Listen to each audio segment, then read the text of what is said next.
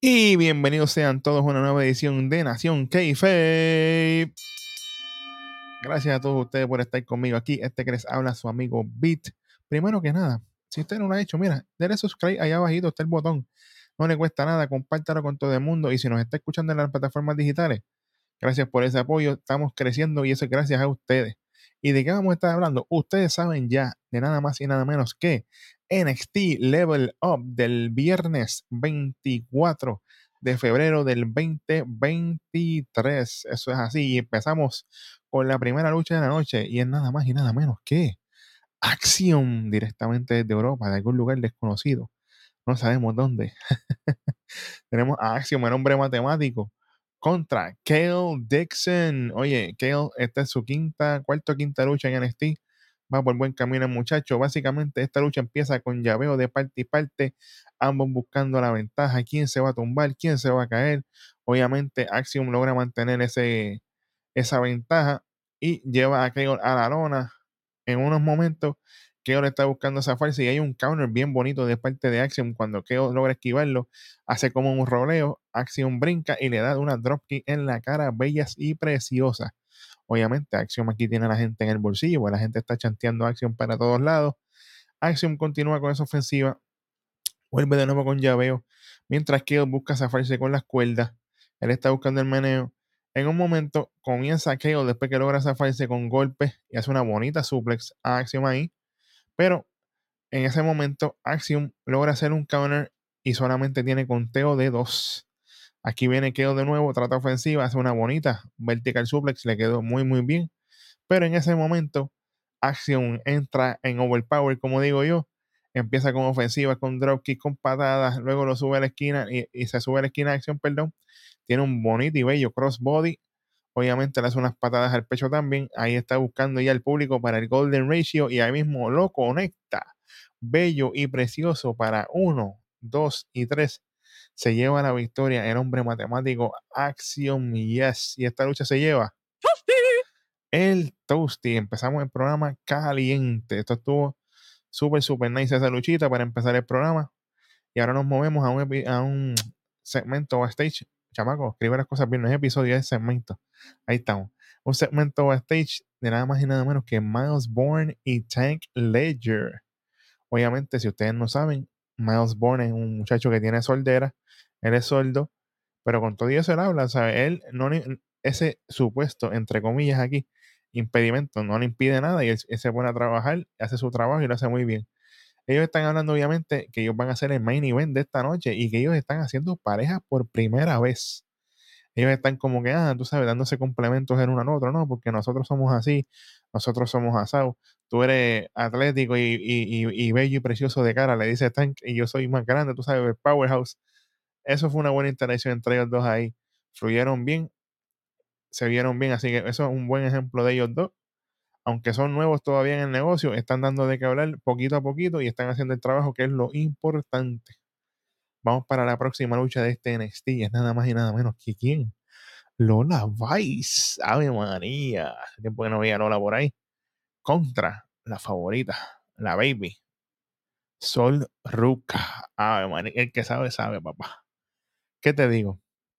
Aquí esta lucha empieza básicamente Sol buscando llaveo, obviamente para comenzar las cosas, calentando.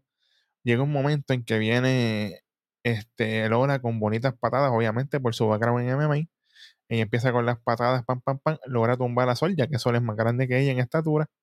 Aquí entonces viene Lola aprovecha y también le hace un movimiento tipo MMA con las piernas cruzadas por el cuerpo, pero le termina haciendo una dormilona y tiene a Sol bastante maltrecha así en la lona, pero Sol obviamente un poco más de experiencia que, que Lola, digo, poco más no, bastante más experiencia que Lola, y logra zafarse con un buen counter de momento.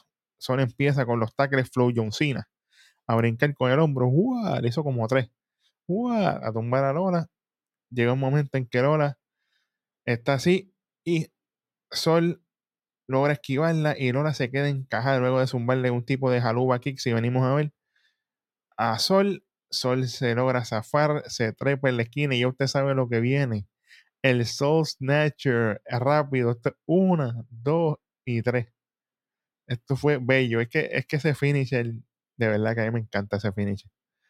es como que no es el finisher más difícil del mundo, pero como ella lo hace y lo setea, yo pienso que ese finisher con el pasar del tiempo se puede se puede convertir fácilmente en un flow RKO o algo así, un stoner. De esos finishers que ya la gente sabe lo que viene. Eso, eso me gusta. Y me gusta que lo están protegiendo y me gusta que le están dando para arriba, obviamente, a, a Sol Ruca. Obviamente, logra poquito a poquito. Esto no es que yo llegué y rápido voy para el main event. Hashtag saludos allá a Nikita Lion. Tú sabes, aquí hay que trabajar, hay que seguir mejorando. Y a pesar, la gente podrá gentearle, qué sé yo, ella sigue en, la, en, el ring, sigue haciendo live events, sigue mejorando, así que hay que dársela. Pero hey, excelente trabajo a Sol Ruca, así que esta lucha se lleva. El Toasty, yeah. Bueno, de aquí vamos para ese main event de la noche, que es una lucha en pareja. Y tenemos a nada más y nada menos que Miles Bourne y Tank Ledger. ¿Contra quién van? Contra Damon Kemp y Tavian Heights. Oye, esta combinación me dijo, mira, está interesante porque hacía rato que no hacía nada con Tavian. Obviamente, Tavian es otro de los muchachos que hace lucha olímpica y su, entre comillas, gimmick es básicamente el mismo que los Chris Brothers y Damon Kemp. Todos son luchadores olímpicos. Tienen el singlet, obviamente va a un olímpico, lucha greco-romana y toda la cuestión. Si no me equivoco, Tank tiene background en fútbol, así que ya tú sabes, hombre grande. Anyway, esta lucha la comienza Tank con Tavian, empiezan a dar ese golpe, obviamente dos hombres fuertes y grandes.